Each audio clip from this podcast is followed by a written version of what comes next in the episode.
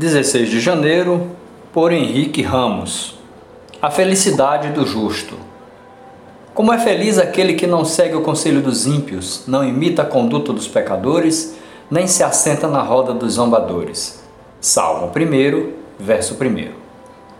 Dentre os poemas que formam o livro de Salmos, o primeiro é especial. Ele nos apresenta ao conjunto dos louvores entoados por Israel no período do Antigo Testamento e o faz de uma maneira singela e singular ao mesmo tempo, pois de início já nos revela a receita da felicidade.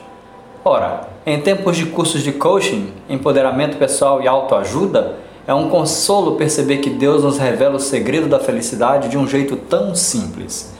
Não se trata apenas de mais uma receita, mas da única, aquela que não apenas é verdadeira, mas que também é suficiente.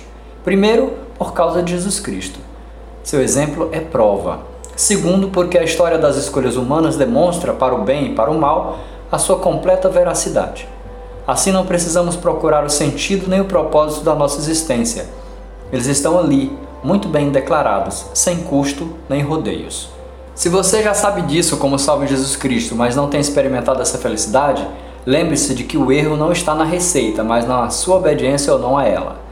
Se você está procurando uma saída para resolver seus problemas pessoais, ou ainda, se você tem colocado em prática alguma outra receita na pretensão de ser feliz, não tem visto essa felicidade chegar, considere a possibilidade de adotar a receita da felicidade segundo a palavra de Deus.